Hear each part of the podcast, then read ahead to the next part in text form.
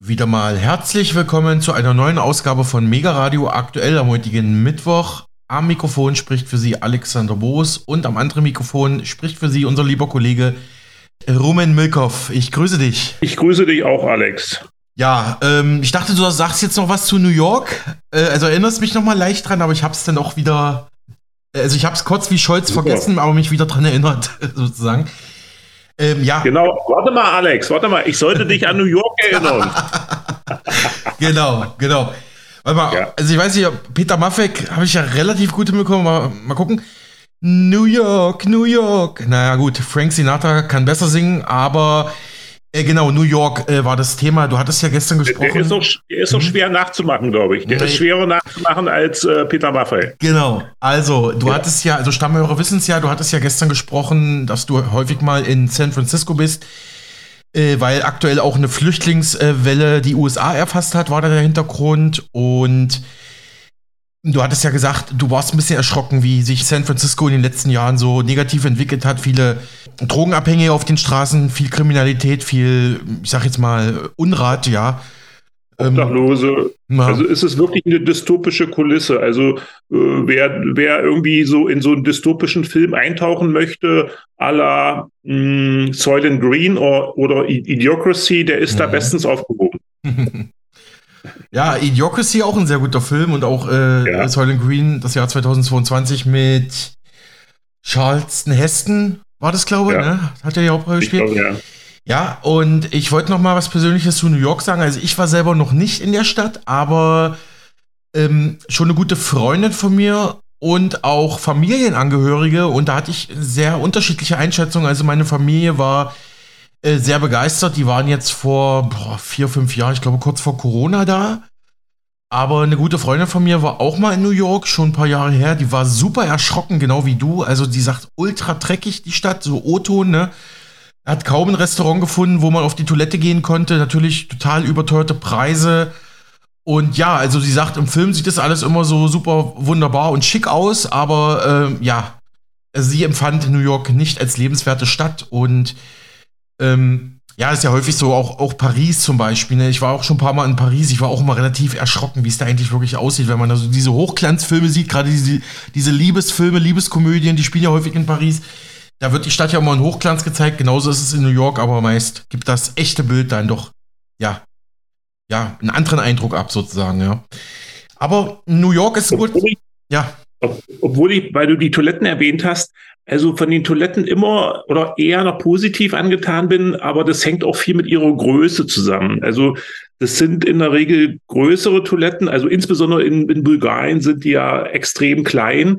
Also was in den USA eine Toilette ist, das ist ja hier in Bulgarien ein Café mit Toilette. Ja. okay. Und äh, in Bulgarien auf Toilette zu gehen, das ist schon ein Abenteuer und also das ist in Amerika relativ gut geregelt und sie sind in der Regel kostenneutral. Also das fand ich mhm. auch, äh, hat mir eigentlich ganz gut gefallen, was so die Toilettenfrage angeht. Alles klar. Gut, aber darüber geht es jetzt nicht, sondern New York ist ein ganz gutes Stichwort, wollte ich sagen. Denn wir beginnen gleich mal mit international wichtigen Themen und vor allem vielleicht mit dem brennendsten Thema überhaupt. Ja, gut, kann man sich jetzt streiten, aber auf jeden Fall ein sehr wichtiges Thema, vor allem für Frankreich. Es geht um den Uran aus dem Niger. Rumen, du hast ja mal die aktuellen Entwicklungen ja am Markt und in der Politik dazu angeschaut, ja? Ja, das könnte auch äh, auf uns zurückschlagen, und zwar auf unsere Strompreise in Deutschland. Darauf komme ich dann gleich noch zurück. In, Im Niger, ich fange mal so an, im Niger gab es jetzt vor zwei Monaten ziemlich genau einen Putsch. Seitdem ist das Militär an der Macht und äh, dieses Militär übt Druck auf Frankreich aus. Niger war ja ehemals eine französische Kolonie ist ein, ist übrigens ein Binnenstaat in Westafrika und seit 1960 ähm, unabhängig. Und Macron hat jetzt in einem aktuellen Interview gesagt, dass er äh, nicht nur die Botschafter, seine Botschafter, sondern auch sämtliche Truppen aus dem Niger abziehen wird. Es handelt sich dabei immerhin um 1500 Militärangehörige. Und äh, jetzt am Sonntag hat sich auch unser Verteidigungsminister Pistorius dazu geäußert, weil auch deutsche Soldaten im Niger sind, natürlich äh, viel, viel weniger. Und äh, da ist die Frage nach einem Abzug jetzt auch akut geworden. Der Luftraum von Niger ist bereits komplett für französische Airlines gesperrt, und zwar seit Sonntag. Und jetzt komme ich mal auf einen Punkt, der so äh, oft in dem Zusammenhang gar nicht erwähnt wird oder hinten runterfällt. Und zwar ist äh, der Niger äh, für, Frank für Frankreich wichtig, weil es im Niger große Uranvorkommen gibt. Und wir wissen, in Frankreich gibt es einige Atomkraftwerke. Äh, und da war man bisher äh, eben auf das Uran aus dem Niger angewiesen. Da hat sich jetzt der Preis erhöht. Also bisher lag der Preis für Frankreich bei 80 Cent das Kilogramm und der soll jetzt äh, bei 200 Euro das Kilogramm liegen. Also das, das sind ja über 200 Prozent. Äh, jetzt äh, hat sich der Preis erhöht. Wie gesagt, äh, das ist nicht ganz unwichtig für Frankreich, aber das könnte sich eben auch auf Deutschland auswirken, weil wir ja äh, jetzt neuerdings auch mehr Strom aus dem Ausland äh, beziehen und darunter auch eben aus Frankreich und von französischen Atomkraftwerken. Ich komme dann darauf auch nochmal zurück. Ich bleibe jetzt mal bei dem Uran. Und da ist es so, dass äh, noch vor dem Niger Russland das weltweit äh, größte Uranvorkommen besitzt. Also man geht davon aus, dass knapp 50 Prozent des weltweiten Uranvorkommens sich in Russland befinden. Also es gibt dort nicht nur jede Menge Öl und Gas, äh, sondern auch eben Uran. Und nachdem der Niger jetzt äh, seine Preise erhöht hat, äh, kann man davon ausgehen, dass möglicherweise äh, auch in Russland die Nachfrage nach Uran, also insbesondere natürlich von Frankreich, sich erhöht hat. Und da ist es so, dass es eine staatliche Agentur gibt, und zwar die Rosatom, die sich eben unter anderem auch mit dem Verkauf von Uran beschäftigt und die äh, bisher überhaupt nicht äh, in keinem einzigen Land Europas irgendwelchen Sanktionen ausgesetzt ist. Also was nun den Uranverkauf äh, äh, aus Russland äh, äh, angeht, kann von Russland ruinieren, so wie äh, unser Außenminister es vorhatte, äh, bisher nicht die Rede sein. Und in Deutschland, wissen wir ja, wurden sämtliche Atomkraftwerke abgeschaltet. Und da gibt es eine Firma, die sich damit beschäftigt in Deutschland. Das ist die Firma Nucam Technologies. Die hat ihren Firmensitz in Alzenau. Äh, die verdient, wie gesagt, äh, gutes Geld mit dem Rückbau von Atomkraftwerken. Der Manager, äh, sein Name ist Sergei Molotzow. Und bei der Nucam Technologies ist es so, dass die zu Atomstreu-Export gehört. Man merkt schon am Namen, das ist vermutlich was Russisches und so ist es auch. Und diese Firma gehört wiederum äh, zu 100 Prozent zu Rosatom. Aktuell baut Russland ein neues Atomkraftwerk in Ägypten. In Bulgarien äh, befindet sich auch ein Atomkraftwerk.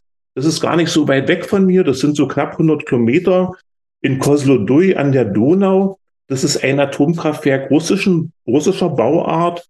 Und das wurde eben bisher auch von russischen Firmen versorgt. Und da ist in diesem Jahr äh, aber eine Änderung eingetreten. Das wird in Zukunft von einer US-amerikanischen Firma versorgt werden. Also da hat sich die USA hier schon einen neuen Markt gesichert. Nun ist es so gewesen, dass am 20. Äh, bei, in der äh, Sendung von Maischberger das Thema war Stromimporte und Exporte. Unter anderem war dort Luise Neubauer äh, eingeladen, Klimaaktivistin und Mitglied der Grünen. Das wusste ich jetzt gar nicht, dass sie auch Mitglied der Grünen ist. Und da gab es, äh, man kann sagen, ein Streitgespräch zwischen ihr und dem bayerischen Wissenschaftsminister Markus Blume, der darauf hingewiesen hat, dass spätestens seit der Abschaltung der letzten Atomkraftwerke, das war im April diesen Jahres, äh, Deutschland äh, nicht mehr Strom exportiert, wie das in der Vergangenheit der Fall war, sondern äh, jetzt neuerdings Strom importieren muss. Dem wurde von Luise Neubauer widersprochen, meinte, dass Deutschland angeblich weiterhin Netto-Stromexporteur sei und behauptete, dass ihr Gesprächspartner Fake News verbreiten würde. Im Nachhinein stellte sich aber heraus, dass dem nicht so gewesen ist. Es war eher umgedreht der Fall, dass Luise Neubauer Fake News verbreitet hat. Denn es ist in der Tat so, dass spätestens seit dem Atomausstieg ähm, Deutschland zu einem Stromimporteur geworden ist. Mhm. In der Vergangenheit war es so, dass die Ukraine Atomstrom in die EU-Netze eingespeist hat. Also es kann auch möglich sein, dass Deutschland in der Vergangenheit oder möglicherweise bis heute Atomstrom aus der Ukraine bezieht. Ähm, und nachdem sich herausgestellt hat, dass nun nicht Luise Neubauer, sondern der bayerische Wissenschaftsminister Markus Blumenrecht hat, gab es mehrere Änderungen auf der Internetseite des ZDF. Insgesamt waren es wohl vier. Die Sendung war am okay. Mittwoch und die letzte, letzte Änderung äh, erfolgte am Samstag, also vier Tage später, wo man sich natürlich die Frage stellen kann, na, wen interessiert am Samstag noch äh, die Sendung von Mittwoch? Da wir nun äh, zu einem Stromimporteur geboren sind, also auch ganz offiziell ist keine Fake News, dann dürfte sich eventuell auch der steigende Uranpreis auf unseren Strompreis irgendwann auswirken. Also davon würde ich jetzt mal ausgehen. In dem Zusammenhang ist vielleicht noch zu erwähnen, dass ziemlich genau vor einem Jahr, das war Anfang äh, Oktober vergangenen Jahres, Greta Thunberg, die schwedische Klimaaktivistin, äh, ebenfalls beim Maischberger sich äh, dagegen ausgesprochen hat, oder sie hat es sogar als einen Fehler bezeichnet, laufende ähm, Atomkraftwerke abzuschalten. Und wie gesagt, sie sagte das genauso wie Luise Neubauer auch bei Maischberger, allerdings äh, im vergangenen Jahr im Oktober. Ja, wieder mal vielen, vielen Dank, Rume. Das waren natürlich wieder sehr viele wichtige Informationen, die ich kann mir durchaus vorstellen, im Mainstream mh, hm, vielleicht manchmal etwas anders geframed dargestellt werden. Und vielen Dank, dass du es so auf den Punkt bringst. Ich wollte noch mal sagen, weil du gerade Russland angesprochen hast, also auch in Moskau gibt es durchaus, ich sage jetzt mal, unschöne, dreckige Ecken, also das nochmal zur Vollständigkeit halber. Nicht, dass die Hörer denken, dass wir hier nur äh, Städte in den USA kritisieren. Und du hast ja gerade diese Maischberger-Sendung da mit Luisa ähm, Neubauer angesprochen. Dazu habe ich auch die O-Töne in einem Beitrag gefunden. Den hören wir dann wahrscheinlich morgen. Außerdem mhm. habe ich hier noch einen ganz wichtigen, eine ganz wichtige Info ähm, gefunden, weil du ja gerade auch die Atomkraft angesprochen hast. Aus dem Munde eines EU-Klimakommissars mag dies ungewöhnlich klingen, aber Marus Sefcovic setzt im Kampf gegen den Klimawandel tatsächlich auf Atomkraft. Ohne diese Technologie ginge der Kampf gegen den Klimawandel in seinen Augen nicht. EU-Staaten sollten aber selbst entscheiden, betonte er. Ja, Herr Sefcovic ist der neue EU-Klimakommissar, hält Atomkraft für sehr wichtig, ja, im Kampf gegen die Erderwärmung und sagte der Zeitung Welt, wenn man sich zahlreiche Projektionen bis zum Jahr 2050 und die Zeit danach anschaut, habe ich ehrlich gesagt noch keine Prognose gesehen, laut der Klimaneutralität ohne Atomenergie zu erreichen wäre. Das sagte er am Rande der UN-Generalversammlung in Tada, New York. Äh, außerdem erinnere ich mich, dass die EU auch vor wenigen Monaten auch so eine Art Papier- oder Beschlussvorlage veröffentlicht hat, wonach es hieß, also Laut EU-Richtlinien ist Atomkraft auch eine saubere, grüne, klimaneutrale Energie. Ähm, der neue Klimakommissar hatte diesen Posten erst im August äh, vom früheren Amtsinhaber, dem Niederländer Franz Timmermans, übernommen. Timmermans ist, war natürlich auch eine gewichtige Figur in der EU-Politik, da tritt auf jeden Fall große Fußstapfen. Der Holländer hatte die EU-Kommission verlassen, um als Spitzenkandidat des rot-grünen Wahlbündnisses für die Parlamentswahl in seiner Heimat Niederlande anzutreten. Ja, und der neue EU-Kommissar betont jetzt, welche Energiequellen ein EU-Mitglied nutze, sei eine souveräne Entscheidung der jeweiligen Regierung. Wir sehen einige Mitgliedsländer, die in jüngster Zeit in den Bau neuer Atomkraftwerke investieren, sagte der Slowake Sefcovic. Es gebe großes wirtschaftliches Interesse an der Entwicklung kleiner Reaktoren, die seiner Meinung nach eine Option für die Zukunft seien. Soweit hier dieser Bericht von NTV vom 22. September 23. Aber Rumen, zurück zum Niger. Du hattest es bereits gesagt, Frankreichs Botschafter und das französische Militär haben das Land bereits verlassen. Zuvor hatten ja die Pushisten massiven Druck, vor allem auf den Hauptbotschafter in, in Niamey ausgeübt. Er hatte sich ja bis zuletzt geweigert, das Land zu verlassen. Am Ende musste er dann doch gehen. Und du hast es richtig gesagt, das für Atomkraftwerke wichtige Element Uran scheint ja wirklich der Trumpf vom Niger zu sein. Und genau das hatte ich jüngst auch den renommierten Rohstoff- und Investmentexperten Jan Willeft von Axino Capital gefragt. Das lief ja erst gestern bei uns im Programm, das große Interview zum Gasmarkt. Und da haben wir auch kurz über Uran im Niger gesprochen. Er hat Kontakte ins Land und sagte folgendes. Wir haben auch Kontakte in den Niger. Wir haben auch das letzte Mal 2019 einen großen Investmenterfolg im Niger in einer Uranfirma tatsächlich gehabt. Das heißt, wir haben durchaus auch Kontakte, die in diesem Gebiet im Niger selber bewandert sind. Und es ist tatsächlich so, dass im Niger nur eine einzige Firma wirklich produziert, also wirklich das Uran aus dem Boden holt. Mhm. Und das ist der französische Staatskonzern Orano. Das ist auch übrigens einer der größten Produzenten der Welt. Die sind da im Niger sehr stark aktiv. Und natürlich geht deswegen in Paris den Leuten auch schon ein bisschen die Düse, weil man sagt, oh, das ist ja eine große Einnahmequelle für uns. Wir haben großes Interesse daran. Es ist so, dass knapp 10% des französischen Bedarfs aus dieser Mine aus dem Niger kommen und knapp ein Viertel des Gesamt-EU-Bedarfs. Und, und meine Kontakte im Niger haben mir tatsächlich auch kürzlich erst geschrieben, dass die Grenzen zum Hafen im Nachbarland Benin dicht sind. Das heißt, derzeit mhm. verlässt kein Uran den Niger. Es ist aber auch so, dass AKWs in der Regel ungefähr vier Jahre Uran auf Lager haben. Ja, das könnte man jetzt weit ausweiten, wie auch überhaupt damals äh, der Preiszusammenbruch beim Uranmarkt äh, entstanden ist, nämlich auch unter anderem aufgrund dieser Lagerungen, die in, in Japan damals stattgefunden haben. Und die Japaner haben dann gesagt, wir stellen uns gegen das Uran, wir schieben wieder alles auf den Markt. Dadurch sank überhaupt der Preis. Jetzt stehen wir wieder bei 65,5 US-Dollar Spotpreis für den Uran. Und ja, ich denke schon, dass es hier sehr, sehr politisch ist. Wir haben viele Militärputsche schon in Afrika gesehen, leider. Aber ich habe auch gestern dazu ein Video gemacht, tatsächlich, was in den nächsten Tagen bei uns auf dem Kanal erscheint. Ich habe zum Beispiel, als Burkina Faso in einen Militärputsch geraten ist, nicht unheimlich viel in den Medien gehört. Auch, ja, Mali doch, damals war schon mhm. relativ viel, mhm. aber jetzt gerade habe ich das Gefühl, die Medien stürzen sich drauf. Warum? Westliches Interesse, es geht vor mhm. allem um Geld, es geht ums Uran und um die Rohstoffe. Ja, soweit dieser kurze Ausschnitt aus unserem aktuellen Mega-Radio-Interview mit Jan Wilheft von Axino. Und er hat ja da gerade auch auf seinen eigenen neuen Uran-Niger-Beitrag hingewiesen. Und da hören wir mal rein, wie Axino Capital die Uranlage im Niger einschätzt und die Folgen für Frankreich und Europa. Im Niger hat vor einigen Wochen ein Militärputsch stattgefunden, wobei die Junta die Macht übernommen und den alten Präsidenten entmachtet hat. Ich durfte bei Philipp Hopp von, auf dem YouTube-Kanal von HKCM zu Gast sein und meine Vermutungen äußern, dass es am Ende vor allem um Rohstoffe und insbesondere den so wichtigen Rohstoff Uran geht. Inzwischen gibt es neue Entwicklungen und auch hatte ich die Möglichkeit, mit einem Kontakt von vor Ort aufzutauschen und mehr über die aktuelle Situation im Land zu erfahren. Dabei gehen die Aussagen aus dem Niger doch etwas ab von einem, ja, von einer gewissen Andeutung, die in den Medien, die wir so hier lesen, verbreitet wird.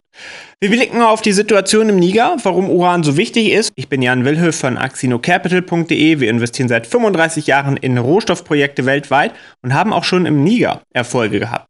Wurden in 33 Staaten insgesamt 422 Atomkraftwerke betrieben. In den letzten 10 Jahren gingen fast 70 neue AKWs ans Netz. Derzeit befinden sich 57 im Bau, 125 weitere Kernkraftwerke sind bereits durch die Planungsphase durch. Zudem wurden schon 300 Planungsvorgänge bereits beauftragt. Die Welt, die setzt also stark auf Atomstrom und will die Technik in Zukunft noch weiter ausbauen. China ist hier natürlich ein absoluter Vorreiter, denn das Land will 150 Milliarden in den nächsten Jahren in Atomkraftwerke investieren und wird alleine in den nächsten paar Jahren 22 Atomkraftwerke ans Netz bringen. Ich habe jetzt mal bewusst die niedrigste Zahl genommen, die man so aus öffentlich zugänglichen Quellen entnehmen kann. Ich habe aber auch schon Zahlen von 26 Atomkraftwerken gehört, welche in China nur bis 2030 hinzukommen sollen. Auch Japan, das Land, wo 2011 das schreckliche Unglück von Fukushima stattfand, stellt seine Atomkraftwerke wieder an. Das Land hatte in der Folge des Unglücks fast alle seine Werke heruntergefahren und stattdessen auf Öl, Gas und Kohle gesetzt. Auch Deutschland hatte sich infolge des Unglücks dann für den endgültigen Ausstieg aus der Atomkraft entschieden. Und zudem haben die Japaner ihre physischen Bestände anschließend in den Markt verkauft. Sie brauchten es ja jetzt nicht mehr. Und das wiederum hatte natürlich auch Auswirkungen auf den Spotpreis von Uran, der infolgedessen auf ca. 19 Dollar fiel. Das wiederum hatte Auswirkungen auf die Uranproduzenten, also die Bergbauunternehmen. Denn warum sollten diese nun noch weiterhin Uran aus ihren Bergwerken fördern, für viele Bergwerke sind die Kosten nämlich schon deutlich höher gewesen, sodass der Abbau und Verkauf von Uran innerhalb weniger Monate unprofitabel wurde. Und das hat die Welt nicht so wirklich interessiert, denn die Japaner hatten ja noch genug physisches Uran, welches genutzt werden konnte, und auch waren eben noch Vorräte in diversen Minen vorhanden.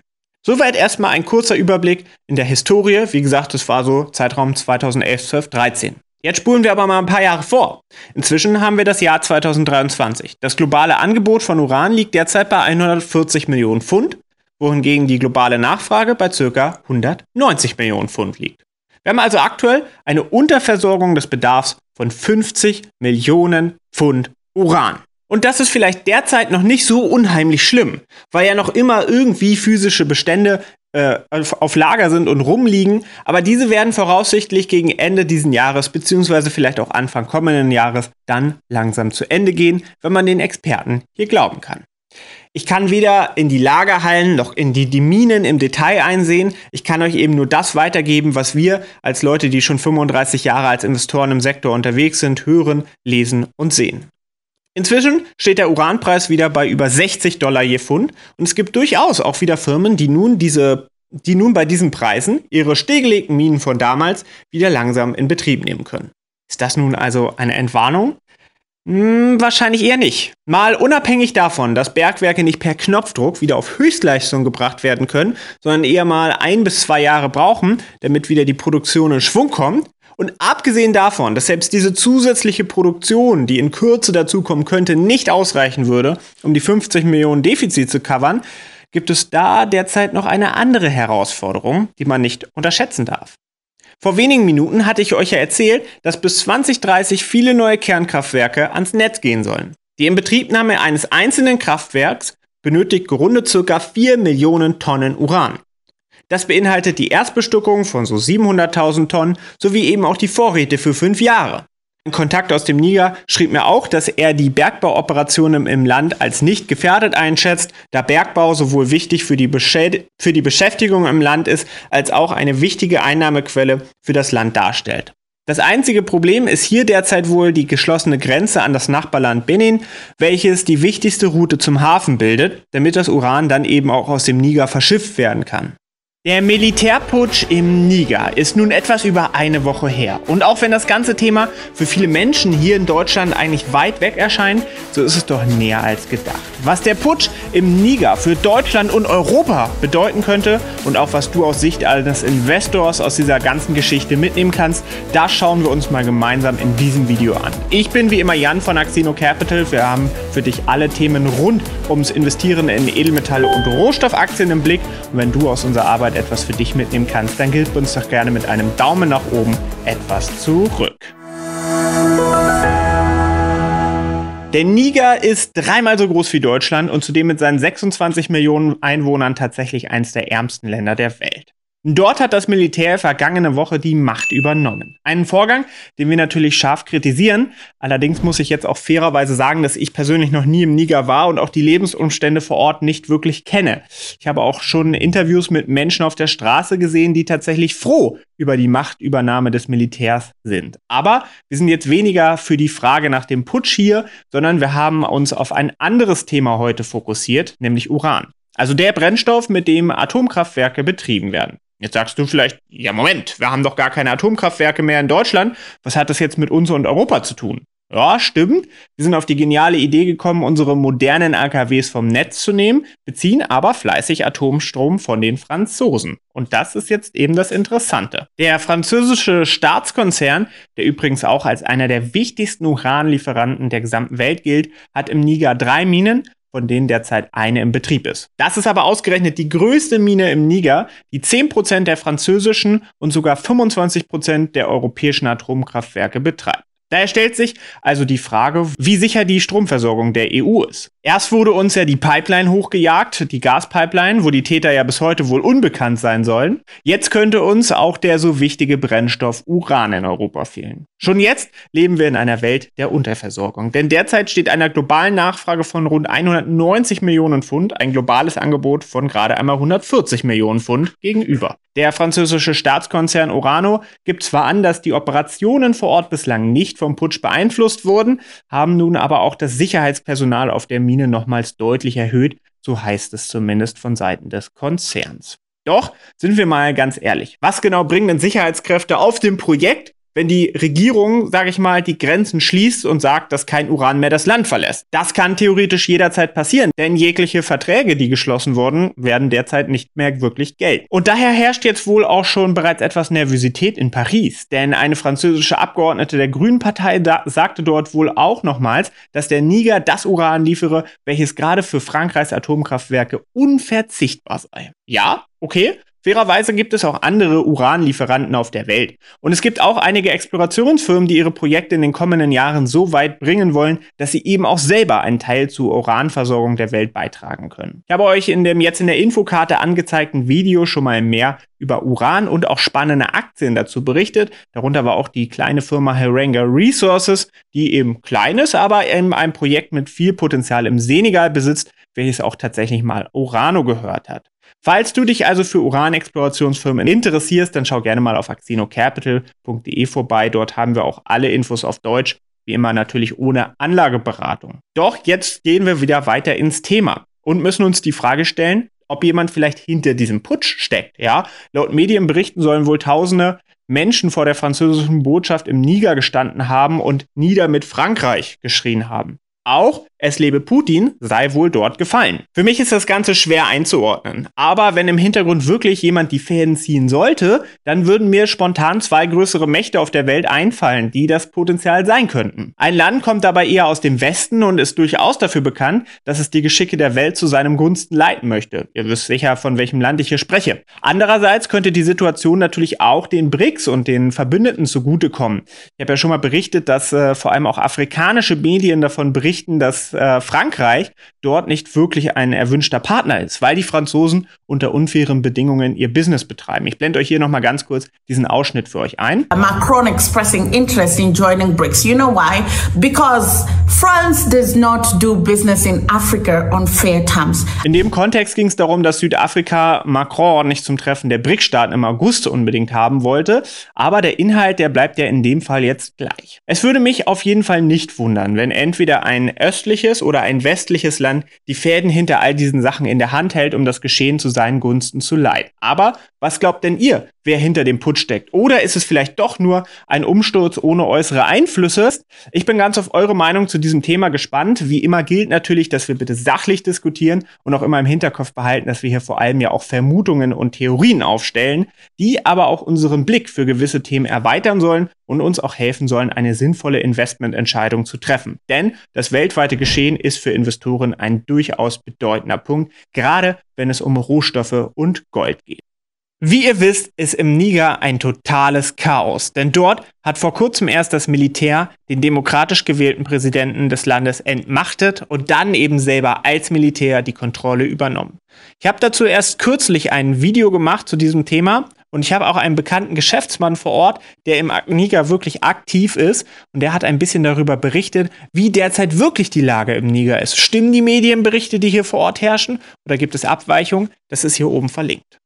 Jetzt gibt es neue politische Entwicklungen im, im, Land, die durchaus nennenswert sind, wo wir einmal drauf schauen müssen. Und ihr wisst ja auch, der Niger ist einer der größten Uran Lieferanten für Europa, ja, knapp 25 Prozent des europäischen Urans kommen aus dem Niger. Und deswegen schauen wir heute einerseits, was ist die aktuelle Situation im Niger, wie ist die Situation auf dem Uranmarkt. Wir blicken auch auf Uranfirmen, also Förderer, die man sich mal genauer als Aktien anschauen kann, aber auch den Uranpreis schauen wir uns an. Das heißt, es gibt viel zu berichten. Wenn du das Gefühl hast, dass du hier aus den Videos etwas mitnehmen kannst, dann gib uns doch gerne mit einem Daumen nach oben etwas zurück. Jetzt steigen wir ein mit der Frage, ist Uran gerade das heißeste Thema überhaupt.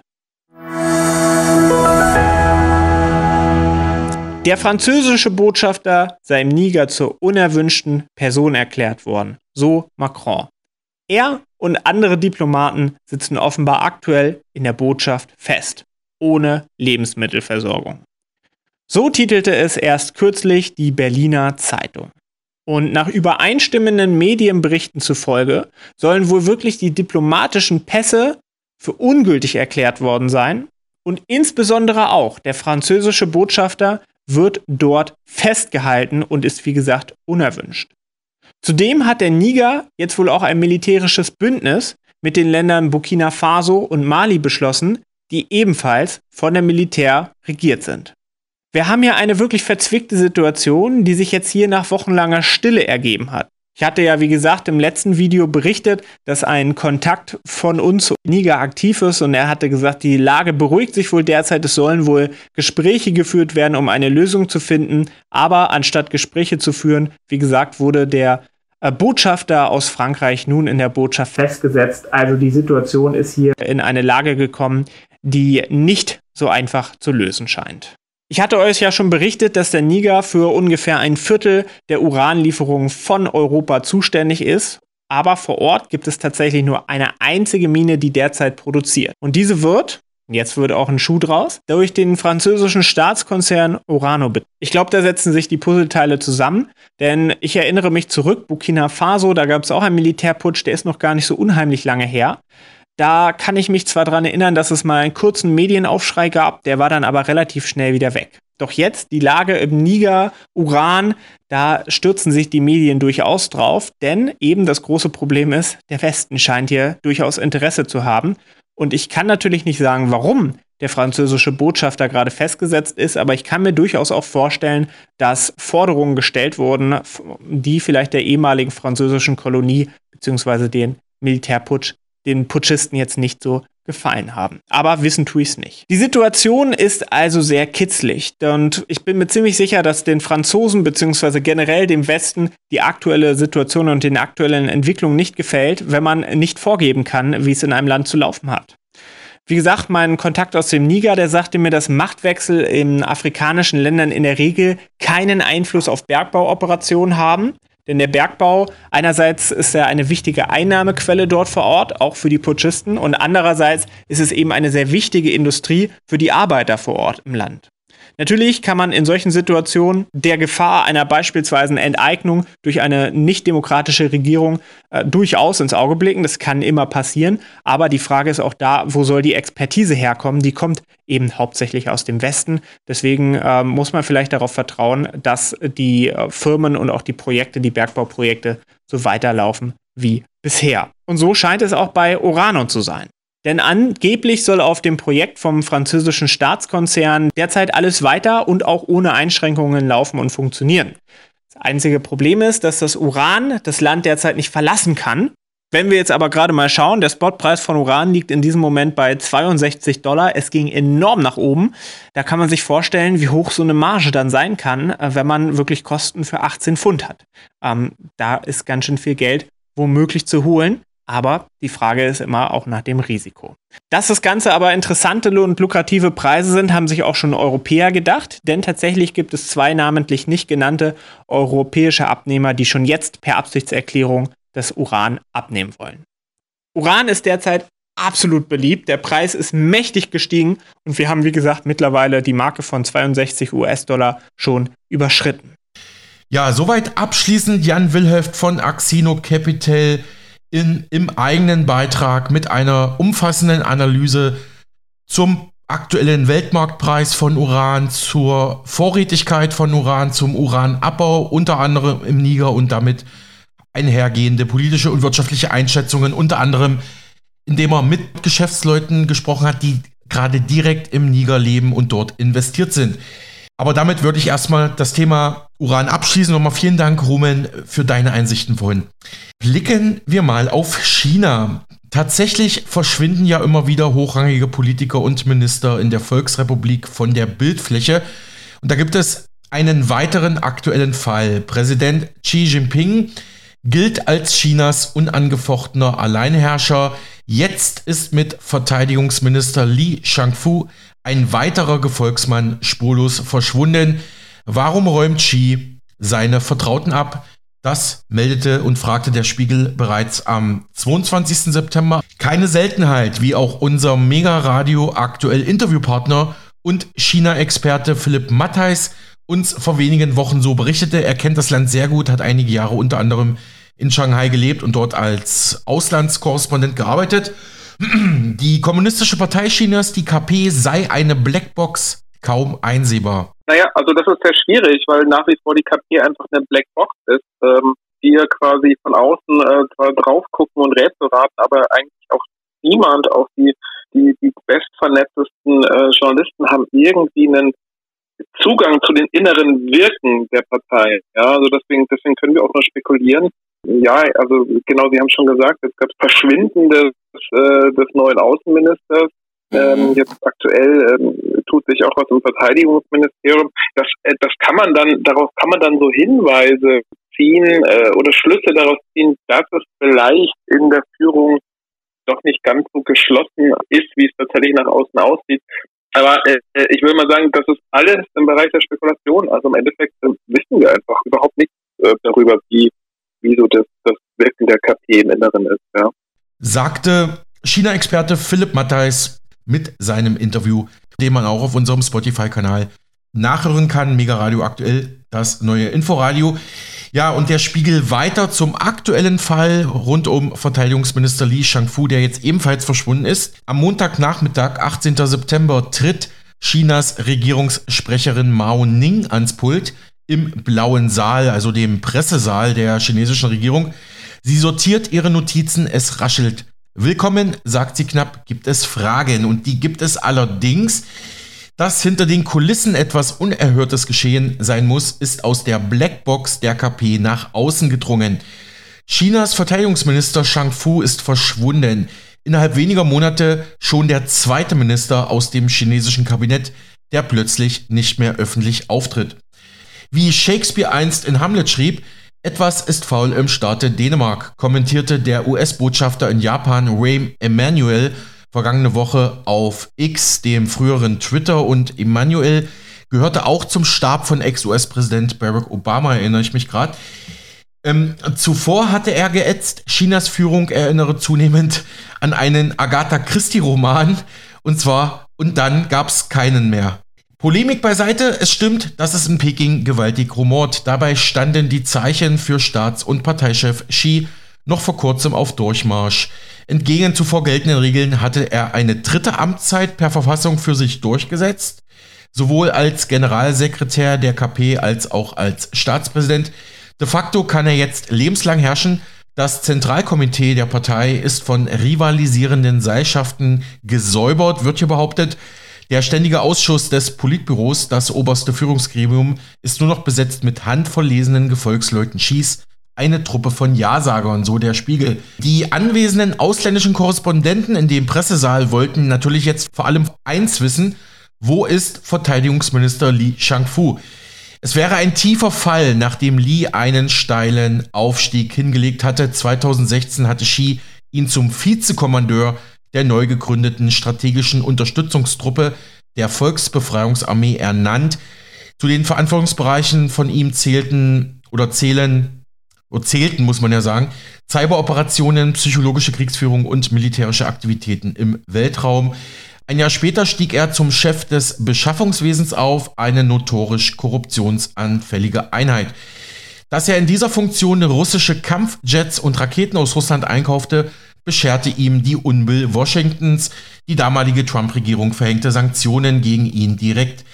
Seine Karriere in China behinderte das nicht. Im Oktober 22 rückte Li in die zentrale Militärkommission auf, der Xi persönlich vorsitzt. Also Sie kennen das ja vielleicht noch aus der DDR, also wenn Sie aus der DDR kommen, du ja auch rummeln. Äh, ich weiß nicht, wie mhm. viele Unterkommissionen, Untergruppen, Abteilungen es allein in der SED und in der DDR-Staatsführung gab. Und in China ist das bis heute noch so. Und im März diesen Jahres dann sein größter Erfolg, er wurde zum Verteidigungsminister ernannt. Diese Rolle sieht in China keine Befehlsgewalt über Kampfeinsätze vor. Der Minister ist vielmehr oberster Militärdiplomat, das internationale Gesicht der Armee. Und äh, genau so traf er dann auch im Juni bei einer Sicherheitskonferenz in Singapur mit seinem US-Amtskollegen Lloyd Austin zusammen. Zu viel mehr als einem Händeschütteln war Lee allerdings nicht bereit, solange er weiter durch die USA sanktioniert bleibt.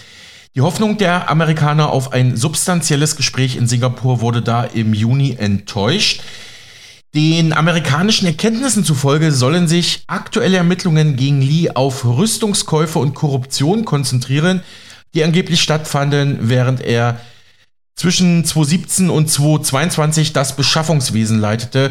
Auch gegen acht weitere hohe Beamte aus seinem Umfeld werde aktuell ebenfalls ermittelt. Dazu würde passen, dass die Militärkommission bereits im Juli angekündigt hatte, Beschaffungsprojekte aus den vergangenen sechs Jahren auf Korruption zu überprüfen, also genau die Zeit, wo Li Shangfu dort ja das Sagen hatte. Der Spiegel kommentiert, möglicherweise gehört noch eine weitere aufsehenerregende Intrige in diesen Kontext. Im August waren der Kommandeur und der politische Kommissar der prestigeträchtigen Teilstreitkraft verschwunden, der Chinas landgestützte Atomraketen unterstehen. Im Kontakt mit Rüstungsunternehmen seien die Generäle unmoralisch geworden, also man könnte sagen korrupt geworden, berichtete damals die South China Morning Post. Die habe ich übrigens auch mal gelesen, wo ich in China war. Die ist eigentlich relativ, relativ sachlich. Die, Volksbefreiung, hm. die Volksbefreiungsarmee soll Chinas Macht verkörpern, wirke derzeit aber eher wie ein Selbstbedienungsladen so das deutsche Magazin. Und dann gibt es ja noch Gerüchte, dass ein Ex-Außenminister Chinas ein Kind in den USA haben soll. Und das alles soll sich einreihen in den Fall Li Shangfu. Genauso wie das Verschwinden des ehemaligen Außenministers Jin Gang, der dieses Kind haben soll, der seit dem 25. Juni ebenfalls wie vom Erdboden verschluckt scheint und Ende Juli 23 offiziell seines Amtes enthoben wurde. Auch dessen Abwesenheit erklärte der chinesische Staatsapparat damals zunächst mit einem gesundheitlichen Vorfall und verweigerte tagelang Antworten im blauen Saal, ja, dem Presseruhm der chinesischen Regierung. Ja, da ist ja ganz schön was los in China. Muss man aufpassen, dass man da nicht ähm, von aus dem Verkehr gezogen wird, sozusagen. Wir blicken jetzt mal von China nach Polen. Ähm, das Land, äh, das vorerst keine neuen Waffen in die Ukraine liefert. Wir hatten ja da, darüber berichtet und dass die Ukraine als einen Ertrinkenden bezeichnet hat, äh, wo man offensichtlich in Polen Angst hat, mit in den Abgrund gerissen zu werden. Also es ist ja auch ein starkes Bild. Dort stehen Parlamentswahlen bevor, und zwar am 15. Oktober. Die Parlamentswahlen am 15. Oktober sind auch Wahlen um die Demokratie. Die regierende Peace-Partei steht wegen ihres Verhältnisses zur Rechtsstaatlichkeit in der Kritik. Politikwissenschaftler Pavel Karolewski erklärt im Interview mit Media 1 und 1, wie die Peace Deutschland als Feindbild im Wahlkampf benutzt. Deutschland spiele eine wichtige Rolle für die Peace-Partei, auch außerhalb des Wahlkampfs, betont der Politologe. Das habe vor allem damit zu tun, dass die Peace gerne Geschichtspolitik betreibt. Ihrer Ansicht nach habe Deutschland die Schuld des Zweiten Weltkrieges gegenüber Polen noch nicht beglichen. Außerdem üben die Deutschen eine vermeintliche Dominanz in der Europäischen Union aus. Deshalb eigne sich Deutschland als Feindbild um die eigene Politik vor den Wählern zu legitimieren und von eigenen Fehlern in der EU abzulenken. Es sei nichts Neues, antideutsche Töne im polnischen Wahlkampf anzustimmen, schon seit Jahrzehnten. Das Geld aus Brüssel, das mehrheitlich deutscher Herkunft ist, nimmt man aber doch gerne. Das ist jetzt meine persönliche Meinung. Dazu kommen ja noch die Reparaturforderungen aus den Weltkriegen, die Warschau immer wieder hochkocht. Sollte die Bundesregierung oder die EU auf solche Äußerungen reagieren? Der Politikexperte Karolewski antwortet, das würde die Peace im Wahlkampf vermutlich nur weitere Munition liefern, weil sich die Partei dann darauf beziehen kann. Er sagt weiter, die demokratische Opposition prangere den Kurs der Peace an, weil er Polen in der Europäischen Union isoliert und wirtschaftlich schaden würde. Er glaube nicht, dass die Peace eine langfristige Strategie verfolgt. Natürlich würde die Peace gerne die Gelder ausgezahlt bekommen, aber die Innenpolitik und der eigene Machterhalt seien ihr wichtiger. Mithilfe von Propagandamedien versucht die Peace, der Opposition die Schuld daran zu geben, dass das EU-Geld nicht ausgezahlt wird, was völlig absurd ist, kritisiert der Politikwissenschaftler. Hm, Roman, ganz, noch sei die Situation. Ganz, ganz kurz, noch sei, ganz kurz ja. Unterbrechung. Ähm, äh, weil sich jetzt vielleicht manche fragen, ich glaube, da geht es so, so um eine Art Sondertopf aus der EU, ähm, so eine Art Sondertopf mit EU-Geldern, der aktuell blockiert ist, weil die polnische Regierung angeblich rechtsstaatlichen, ja, rechtsstaatliche Prinzipien nicht einhält. Da, darum es da. Aber ich glaube, dass äh, trotzdem fließen weiter EU-Gelder aus anderen Töpfen nach Polen. Ne? Nur zur Ergänzung. Mhm. Danke, Alex. Noch sei die Situation nicht so schlimm wie in Ungarn. Also da ist es ja offensichtlich ähnlich, dass da Gelder blockiert werden. Dort sind circa 90 Prozent der privaten und staatlichen Medien in einer Holding, die im Grunde von der Regierungspartei Fidesz kontrolliert wird. In Polen ist es ungefähr die Hälfte der Medien. Die sogenannten öffentlich-rechtlichen Sender sind zu Propagandamaschinen geworden. Im privaten Medienbereich gibt es noch Radio- und Fernsehsender, die nicht gleichgeschaltet sind. Aber auch hier kaufen peace-nahe Konzerne ähm, in staatlicher Hand immer mehr auf. Angesprochen auf den aktuellen Visaskandal in Polen, auch darüber hatten wir berichtet, wie Polen hunderte, hunderttausende Visa illegal sozusagen unter der Hand verkauft hatte. So sagt der Politik- und Polen-Experte, das ist wirklich ein schlimmer Fall von systemischer Korruption, bei der jahrelang Menschen aus Afrika und Asien ausgebeutet worden sind. Das hat Ausmaße angenommen, die ich mir nicht hätte vorstellen können. Die Art und Weise, wie staatliche Behörden benutzt wurden, um eine bestimmte Gruppe zu bereichern, hat etwas von einem Mafiastaat. Ob die Wahlen im Oktober in Polen frei und fair verlaufen, sei fraglich, wenn auch nicht so schlimm wie in Russland beispielsweise. Als Ausblick sagte Pavel Karolewski, es kommt auch darauf an, ob die kleinen Bündnisse es überhaupt ins Parlament schaffen. Für Wahlbündnisse wie Dritter Weg oder Lewica gilt in Polen die 8-Prozent-Hürde. Wenn diese verfehlt wird, verteilen sich deren Stimmen auf die stärksten Parteien und damit hauptsächlich auf die PiS, die wahrscheinlich die größte Parlamentsfraktion stellen wird. Dann könnte die PiS selbst nur mit nur 37 bis 38 Prozent der Stimmen möglicherweise wieder allein die Regierung bilden. Sollte die Opposition gewinnen, würde das zu einer neuen Europapolitik führen. Also dazu fällt mir noch ein, dass in Bulgarien die, ähm, es auch eine Hürde gibt, die allerdings bei nur vier Prozent liegt. Mhm. Und weil ich hier jetzt gerade von der äh, Levica lese, das ist auch eine neue Bewegung in Bulgarien, hat natürlich mit der polnischen jetzt direkt nichts zu tun. Und das ist dann übersetzt äh, einfach nur die Linke. So, wir kommen jetzt äh, zu dir, Alex, und du weißt mehr über die deutsche Innenpolitik zu berichten. Ja, besten Dank, Rumen. Das ist eigentlich schon eine sehr gute, elegante Überleitung zur Innenpolitik. Haben sich jetzt die SPD-Politiker Kanzler Scholz und Innenministerin Faeser auch nochmal zu Polen geäußert zur Flüchtlingskrise und ihnen ist auch noch ein Patzer unterlaufen. Chrissy Rieger hat für uns die Details. Wahlkampfpanne in Hessen. Hallo meine Lieben, die Zweigleisigkeit einer Nancy Faeser einerseits Innenministerin von ganz Deutschland. Andererseits würde sie gerne aber auch in Hessen Ministerpräsidentin werden und ja, das ist eben diese Zweigleisigkeit. Hat man denn jetzt gerade nicht größere Probleme, aber gleichzeitig sichert sie sich diesen Weg. Falls es in Hessen nicht klappt, dann auf jeden Fall mache ich weiter. Wirklich, äh, absolut. Und naja, sie wird verteidigt als äh, Top-Kandidatin fürs Innenministerium, aber auch Top-Kandidatin für Hessen. Und dementsprechend äh, kann man sie nicht irgendwo festhalten, denn dort wäre sie gut und dort ist sie sowieso gut und alles ist ja super toll. Und diese kleine Panne, da gehen wir noch darauf ein. Aber äh, worum ging es denn? Denn im Publikum, musst du dir vorstellen, sitzen dicht gedrängt in der Sperrzone am kleinen Marktplatz von Braunertal 200 SPD-Treue. Und hier ein Artikel von der Bild, wo es heißt, es sind meist Rentner und meist männliche Rentner, ja, die sich wohl für die Politik und die politisch, politische Situation interessieren. Und bei diesem Auftritt ging es natürlich auch um das Thema, oh, wer hätte es gedacht, Migration, ja. Ähm, und da legte Nancy Faeser eigentlich und auch Scholz eine Kehrtwende hin, muss man sagen. Also das heißt, man merkt, man spürt schon diesen Wahlkampfgeist, wo man dann doch wieder dem Volk gefallen möchte.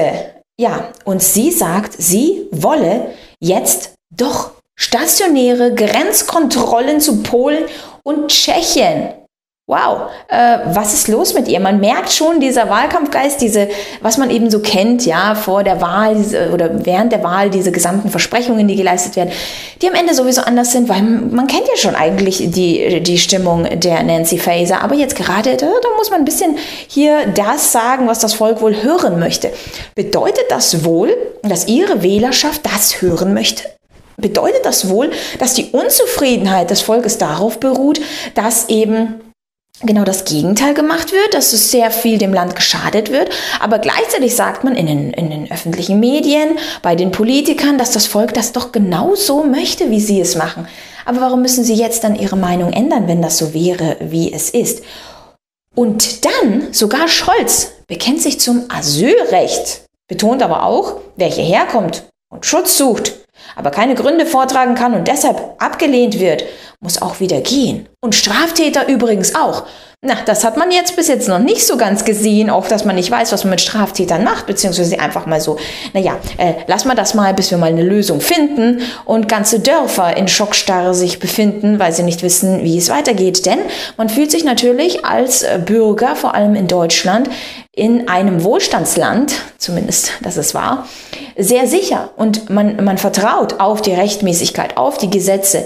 Also das bedeutet, man wartet ab, bis irgendetwas passiert. Diese passive Haltung leider bringt genau das, dass beispielsweise das eine Video, wo ich gesagt habe, ein 25-Jähriger terrorisiert ein 7500-köpfiges Dorf, wo du dir wirklich denkst, so, wie kann das sein? Und Polizisten, die auch nicht weiter wissen, die auch Alarm schlagen, die ähm, keine Handhabe haben oder zumindest keine Erlaubnis bekommen, irgendetwas ansatzweise zu machen. Und äh, naja, der Kanzler verspricht stärkere Grenzkontrollen Grundsätzlich müsse Grenzschutz in Europa an den Außengrenzen stattfinden. Äh, sowas kennt man doch eigentlich von anderen Parteien, die jetzt äh, unter Verfassungsschutz genommen werden. Aber okay, die Regierung müsse aber auch gucken, was an den deutschen Grenzen passiert. Es könnte nicht sein, dass die Reisefreiheit in Europa missbraucht wird. Ja, und da sprach Scholz auch über den Visaskandal in Polen wo afrikanische Flüchtlinge äh, Arbeitsgenehmigungen verkauft worden seien, damit sie nach Deutschland kommen können. Na, wer verkauft denn derartige Arbeitsgenehmigungen? Und warum funktioniert das jetzt, was in der Vergangenheit nicht funktioniert hat? Und heutzutage hat man so das Gefühl, na ja, brauchst nicht so stark kontrollieren, gell? Deine Arbeitsgenehmigung, dann passt das schon. Und hier Zitat, wenn dort einfach durchgewinkt wird, wer dort ankommt, dann müssen wir darüber diskutieren, wie wir besondere Sicherungsmaßnahmen an diesen Grenzen organisieren können. Ich würde sagen, warum darüber diskutieren? Man sollte es direkt eigentlich umsetzen, was äh, eigentlich rechtmäßig und gesetzesmäßig wäre, dass man derartige Dinge nicht einfach umgehen kann und äh, dann bei den Kontrollen irgendwie anders.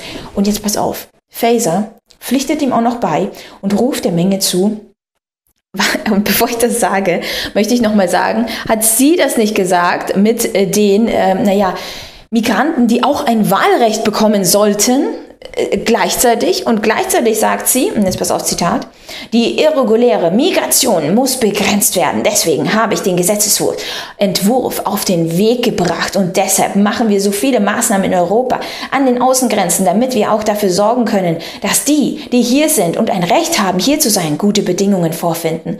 Das sind wir diesen Menschen schuldig aha, also die, die hier sind, die, denen soll es dann gut sein und die anderen, die dürfen gar nicht mehr rein oder wie? Ich meine, soll nicht meine Meinung sein, aber was ich meine ist, äh, was war vorher? Da war das doch irgendwie ganz anders und, und jetzt plötzlich auch wieder ganz anders. Und dann dieser Skandal. Am Ende des Auftritts möchte Nancy Faeser Olaf Scholz ein kleines Busschen auf die Wange geben und genau da dreht sich dann Olaf Scholz weg. Und dann kommt es so zu einem äußerst peinlichen Wange-an-Wange-Foto, äh, ja, was keiner hören möchte. Und jetzt natürlich die Medien teilweise über Belästigung sprechen und Scholz, der Ärmste, der dreht sich weg. Naja, oder eben ein peinlicher Fehler. Aber ja, soweit unsere Radiopartnerin Chrissy Rieger von Rieger Consulting zur Migrationskrise zu Polen, Kanzler Scholz und Innenministerin Faeser. Auch Welt TV hat gestern über das SPD-Duo berichtet. An der Zuwanderung kommt auch an höchster Stelle keiner mehr vorbei. Wir schaffen das ist endgültig Geschichte. Die Ampelkoalition sackt in den Umfragen immer weiter ab. Bei einer Wahl jetzt wäre es aus mit Regieren. In der Wählergunst steigt dafür konstant die AfD. Auch für Olaf Scholz wird klar, er muss handeln. Es seien sehr viele, die nach Deutschland kämen, sagt er, und die Zahl habe dramatisch zugenommen. Trotzdem verteidigt er das Recht auf Asyl, schränkt jedoch ein. Wer aber hierher kommt und sich nicht auf solche Schutzgründe berufen kann, aber es versucht hat, oder auch wer hierher gekommen ist auf andere Weise und Straftaten begangen hat und von dem wir finden, dass er gehen muss, muss auch wieder zurückgeführt werden. Scholz schließt auch Verschärfungen an den Grenzen nicht aus. Seine Innenministerin Nancy Faeser hält jetzt ebenfalls stationäre Kontrollen an den Ostgrenzen für möglich. Vor kurzem noch für sie reine Symbolpolitik. Beide Politiker machten gestern Wahlkampf in Hessen, wo Faeser als SPD-Spitzenkandidatin antritt. Ein großes Hindernis für strengere Zuwanderungsregeln liegt allerdings im Regierungsbündnis selbst, die Grünen. Das sind schwierige Tage für Nancy Faeser. In der von der SPD angestrebten hessischen Wahlrechtsreform für Ausländer gibt es nun nämlich die Kehrtwende. Die Bundesinnenministerin, die ja gleichzeitig die Spitzenkandidatin der hessischen SPD ist, räumte den Vorgang nun als saublöden Fehler, Zitat, ein, wie die Bild berichtet. Der ursprünglichen Forderung nach sollten bereits Menschen, die mehr als sechs Monate in Deutschland leben, bei Kommunalwahlen mit abstimmen dürfen. Nun spricht die SPD allerdings von sechs Jahren, die sich nicht EU-Ausländer in Deutschland aufhalten müssten, bevor sie zur Urne gehen dürfen. Die Grünen begrüßen den ursprünglichen Vorstoß. Kritik kam von Verfassungsrechtern und auch der CDU. Ja, soweit Welt TV und da sind wir gleich mitten im Thema Flüchtlingskrise. Die Zahl der illegalen Schleusungen von Menschen über die deutsche-polnische Grenze steigt auch in Brandenburg weiter deutlich. In den vergangenen zwei Wochen seien 550 Menschen durch die Landespolizei in Brandenburg festgestellt worden, die illegal über die Grenze gebracht wurden, sagte der brandenburgische Innenminister Michael Stübgen. Der Landesinnenminister forderte sofort stationäre Grenzkontrollen einzurichten. Die Zunahme der illegalen Schleusung gerade über die deutsch-polnische Grenze äh, sprengt gerade jeden Rahmen. Wir hatten das in der Massierung noch niemals gehabt, auch nicht 2015, 16. Sagt der Innenminister von Brandenburg Michael Stübgen von der CDU. Ja, und äh, Frau Faeser hat derweil zusätzliche Maßnahmen zur Bekämpfung der Schleuserkriminalität an den Grenzen zu Tschechien und Polen angekündigt. Mit ihren Amtskollegen in den äh, zwei Nachbarländern sei sie derzeit in engem Kontakt, um weitere Maßnahmen zu beschließen, sagte sie jetzt Zeitungen der Funke Mediengruppe. Die Migrationsdebatte ist zuletzt immer hitziger geworden, weil seit einiger Zeit wieder deutlich mehr Geflüchtete nach Deutschland kommen. Hatten wir alles auch die letzten Tage und Wochen im Programm bei uns. Länder und Kommunen warnen vor deutlicher Überlastung. Dazu sagte Ralf Spiegler, der Vizepräsident des Deutschen Städte- und Gemeindebundes der DPA. Ja, wir brauchen mehr zentrale, größere Unter Unterbringungsmöglichkeiten, weil das in den Städten und Gemeinden kaum noch Möglichkeiten gibt. Wir sind immer, immer ganz knapp an der Grenze, zum Beispiel auch Schulturnhallen, Kulturhallen und vieles andere mehr zu belegen. Und da ist die Akzeptanz in der Bevölkerung außerordentlich gering. Soweit Ralf Spiegler, Vizepräsident des Deutschen Städte- und Gemeindebundes zur aktuellen Migrationskrise. Und es gab noch eine große Razzia in fünf Bundesländern gegen die organisierte Schleuserkriminalität, meldete gestern der Deutschlandfunk. Durchsucht wurden dabei Wohnungen und Gebäude in Niedersachsen, Hessen, Nordrhein-Westfalen, Bayern und Bremen, wie die Bundespolizeidirektion am Flughafen in Frankfurt am Main mitteilte. Mehr als 350 Polizisten waren demnach im Einsatz. Es wurden dabei fünf Haftbefehle vollstreckt wegen des Verdachts des banden- und gewerbsmäßigen Einschleusens von Ausländern. Außerdem seien dort auch viele illegal eingereiste Personen angetroffen worden. Ich gucke auf die Uhr, Rumen. Wir müssen Nachricht machen. Bleib mal bitte dran.